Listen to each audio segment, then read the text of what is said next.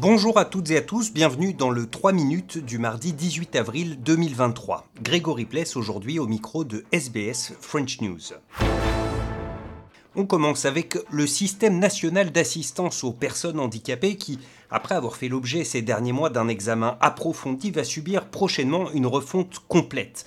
Bill Shorten, le ministre en charge du handicap, estime en effet que le système actuel est dysfonctionnel et surtout trop difficile d'accès à ceux qui en ont besoin. Let me quickly detail the fundamental systemic flaw identified to me by participants. The system is too rigid. It throws up Kafkaesque barriers to access. It lacks empathy. It gouges on prices. It's way too complex. And it's traumatizing for people to deal with. People with disability have often felt caught between some predatory providers and a historically impersonal government agency. We've got to improve the participant experience.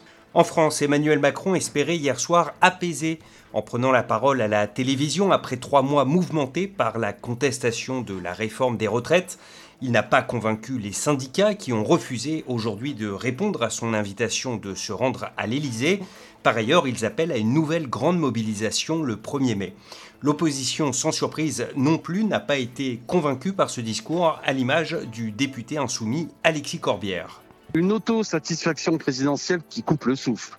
Euh, le pays est en désaccord avec sa réforme des retraites et il considère qu'il fallait la faire, même si ça ne lui fait pas plaisir, un peu comme dans euh, ces régimes où les gens faisaient le bonheur euh, des peuples contre leur volonté. Il n'a pas compris que la colère demeure.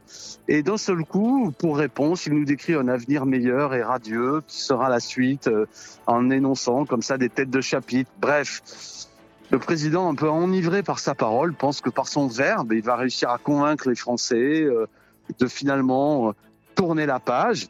Mais je crois qu'il a échoué. Le 1er mai sera puissant, le pays reste mobilisé, indigné même d'un certain point de vue par son attitude. Je le répète, euh, je crois que c'est un exercice de communication et je ne crois pas que Emmanuel Macron ait affaibli la colère. On ne sait pas exactement quand, mais le Kremlin a annoncé il y a quelques heures que Vladimir Poutine s'est rendu en Ukraine ces derniers jours, dans les régions annexées de Kherson et Louhansk, une première pour le président russe depuis le début de la guerre. Voilà pour l'essentiel de l'actualité en 3 minutes. On se retrouve demain, mercredi, pour un nouveau bulletin.